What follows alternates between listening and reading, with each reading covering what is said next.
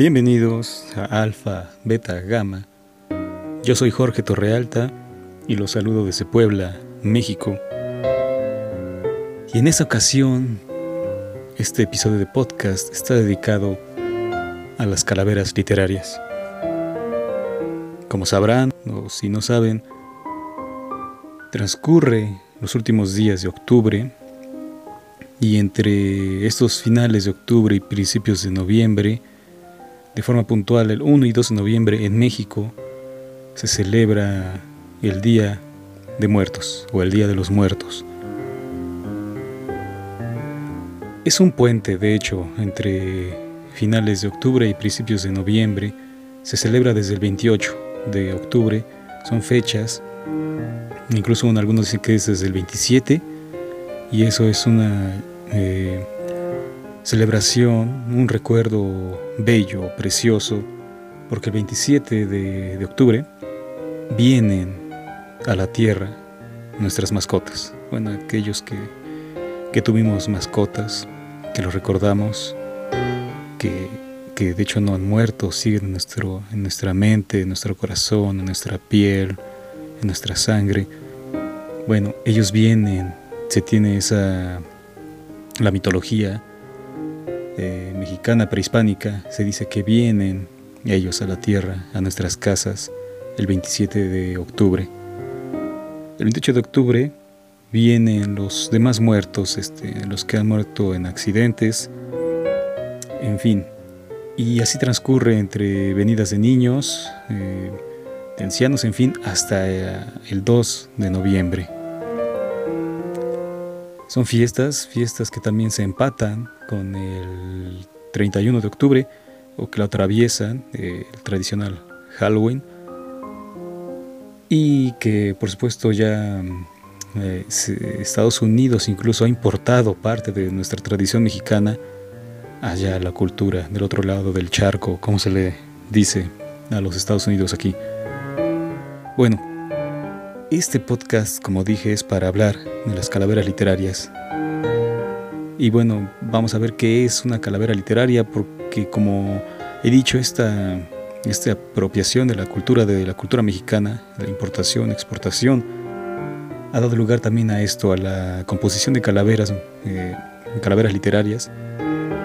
Eh, en específico calaveras literarias porque bueno aquí en México también se hacen calaveras de dulce, de chocolate, de, de pan en fin, de muchas cosas para celebrar justamente a los muertos en una ofrenda se colocan. Y por eso para especificar qué calaveras son, es una calavera literaria, es decir, eh, son, son epigramas o versos este, rítmicos de rima variada. La rima en verdad no importa mucho porque lo que importa es el motivo, el motivo con lo que se, por el que se escribe esta composición. El motivo, por supuesto, es la muerte. La muerte, pero por supuesto desde una perspectiva eh, chistosa, humorística, de parodia, que bien está, puede estar enfocada o destinada a personas que tanto pueden estar vivas o muertas. Y no solo eso, eso, o sea, la calavera se puede hacer para lo que sea, se puede escribir de lo que sea acontecimientos políticos, culturales, eh, el fin de la pandemia, de lo que estamos viviendo hoy, en fin, de lo que se les ocurra. El punto es que tiene que tener esa perspectiva de la muerte y una perspectiva no tradicional de la muerte, de esa muerte mm, quizá trágica, eh, como siempre, o por lo general esa perspectiva clásica que se le concibe como algo funesto, sino desde una apreciación humorística, celebratoria, ¿no? la muerte como celebración. Bueno, las características que generalmente se podemos encontrar en dichas creaciones líricas tienen que ver siempre con el ingenio. El ingenio, el humor tiene que ver mucho siempre con eso. Si se escribe desde el humor, va a tener que tener mucho ingenio. Es muy difícil, en verdad, hacer reír a alguien. Entonces, por ello, la calavera como burla, unos dicen que es una burla la muerte, yo digo que es una, celebración. Incluso podría ser en el mexicano, como surgió aquí, podría ser una respuesta, ¿no? La risa para ocultar el dolor, la risa para ocultar el temor a la muerte. Entonces por eso tiene que ser esto, ¿no? Humorística, tiene que tener mucho ingenio, ironía, sutileza, tiene que ser una caricatura de la persona que se está hablando. Y por supuesto debe tener rima y musicalidad. Las calaveras son, ya muy antiguas, por supuesto. Eh, no hay, no se tiene el dato preciso eh, sobre el origen de esas composiciones. No obstante, algunos textos refieren que podrían haber surgido a finales del siglo XIX. Como por supuesto en un principio era una expresión crítica del pueblo mexicano contra la élite porfirista. Siempre también el humor se ha hecho para eso. Es, una, es un arma contra el poder, el humor. Por eso ahí está la caricatura, los cartones que siempre exageran, hacen eso, ¿no? Una caricatura de los políticos. Porque qué otra forma se le puede atacar, no si la gente sigue votando por estos miserables, pero sigue creyendo en ellos, pero bueno. Eh, la, la calavera fue una respuesta, al menos se tiene como en un principio su origen como una respuesta, una, un arma contra estos seres que en verdad son zombies, son muertos vivientes, los políticos. O sea, no solo hablo de Porfirio Díaz, hablo de todos. Bueno, pues las calaveras más antiguas de las que hay registro, eh, registro eh, por supuesto, eh, en las hemerotecas, datan de 1849. Esas fueron publicadas en el periódico en ese entonces llamado El Socialista, que editaba el médico italiano José Indelicato en Guadalajara, Jalisco. Ya lo hemos dicho, ¿no? Surgió del pueblo como un arma eh, humorística, reírse de la realidad que nos ocasionan estos seres miserables llamados políticos. Así que por supuesto las calaveritas son poesías populares y son por supuesto también un retrato de la muerte con humor. En ellas el mexicano, hablando desde mi perspectiva, el mexicano se mofa y desafía a la muerte. Se burla de los amigos, políticos, artistas, incluso de la pandemia, ¿por qué no? Bueno, al fin y al cabo, como dijo el grabador Guadalupe Posada, la muerte es democrática. Nos lleva a todos, no sin importar, a veces niños, ancianos, jóvenes, en fin. Así que por eso en estos días es que surgen siempre esto, hay, concursos de calaveritas, uno escribe calaveritas solo por diversión, para mofarse del otro, para desearle la muerte incluso, eh, quizá escondida ahí también el deseo de, ver a alguien muerto eh, y, y, al mismo tiempo se hace un chascarrillo con eso, ¿no? Bueno, pues las calaveritas, para saber más de esto, sobre cómo es una composición de ello, no son estrictas en su construcción lírica y, este, del verso. No hay una forma canónica o estructura única eh, de cómo construirlas, cómo, cómo escribirlas, cómo redactarlas. Es, como dijimos, es el ingenio. Hay que poner mucho ingenio en ello. Pero por supuesto tiene que haber musicalidad y rima. Solo debe haber una regla, tiene que ser humorística y siempre tiene que estar eh, enfocada o vista a través de la, de la muerte, ¿no? Tiene que tener ese elemento, la muerte.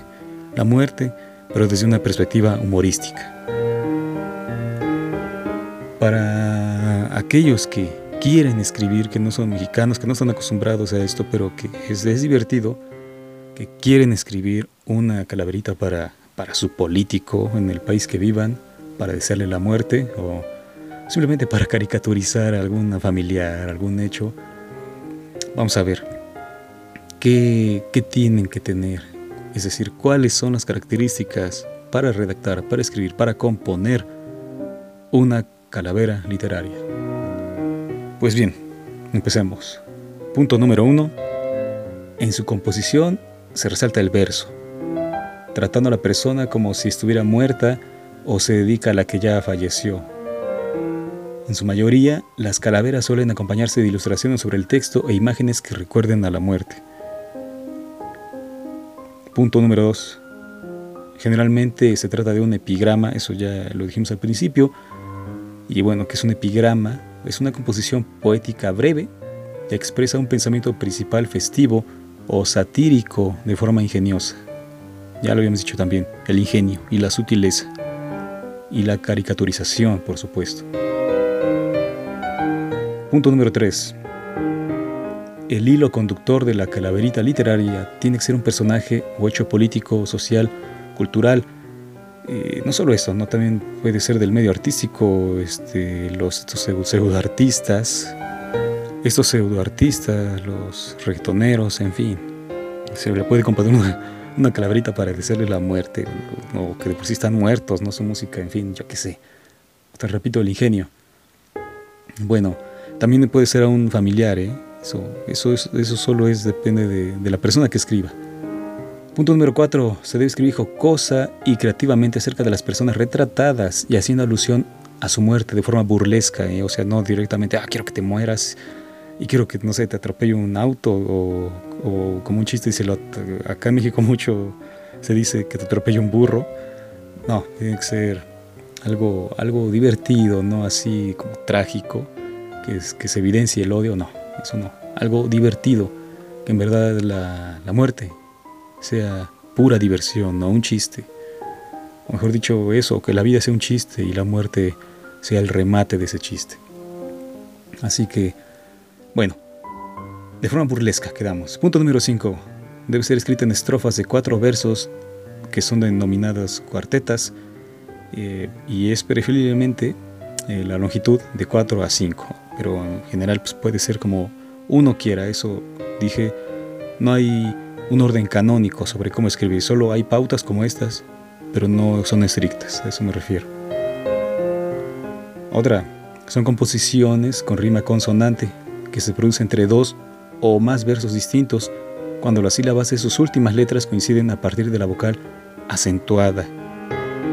Y número 7 y último, 7 cabalístico, deben ser de métrica constante, siendo la más usual la de los versos de 8 sílabas o, u octasílabos, eh, que son los más usados en los versos populares y en las canciones mexicanas como los corridos, y eso también tiene que ver con el, respirar, eh, la forma de respirar de las personas. Se, dice, se ha comprobado que, que hablamos en octosílabos, entonces por eso para tener una buena lectura, de estas calaveras pues, se recomienda que estén escritas en versos octasílabos. Pero repito, solo son pautas, no es un orden canónico que se deba seguir así. Uno puede escribir como quiera, en verdad, para eso no hay reglas. Así que una vez hecho esto, vayamos, vayamos con un ejemplo de, de calavera escribí yo unas, unas dos, dos calaveras, a ver qué les parecen. Yo, bueno, yo no las escribí como pensando en alguien en particular, sino que es una, un razonamiento sobre la vida y la, y la muerte. Así que, bueno, vayamos allá a, la, a las calaveras literarias que yo escribí les voy a compartir solo este, dos, dos calaveras. Y esta se llama simplemente así, calavera. Venía molesta la jijurria, corría apresurada, pues ya se le hacía tarde para que su trabajo realizara. Pero con tantos vehículos que transitaban, se cuidaba de no ser quien con ella misma cargara. Estaba uno por morirse ya se le había pasado su tiempo. Sin embargo, la pálida estaba atrapada en el pecero. ¿Qué dirá el fulano de ese terrible a contratiempo? Ya quiere morir y la calaca viene a destiempo. Se le queman los huesos a la tilinga por el infame calor y la gente se aleja de ella, no por ser la muerte, sino por su hedor. No la temen ni la respetan, la empujan ni la apresuran, ya todos la tienen de mal humor. El paciente debe aguardar. La señora de la guadaña una avenida no puede cruzar. Ora por los semáforos, ora por los autos. Pobrecita de ella, tanto ha marchado que ya no tiene zapatos. Alguien con su vida, calzado tan caro habrá de pagar. Desesperada por atravesar, camina sin temor de nada. Pero alguien viene y lo mira extrañada. Llega hasta ella el fulano, el de la cita macabra. Vengo por ti, le dice el impaciente, porque si no, no me voy de parranda.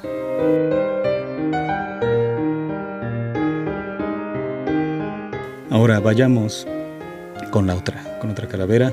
Se llama De la vida y la muerte. Y dice así.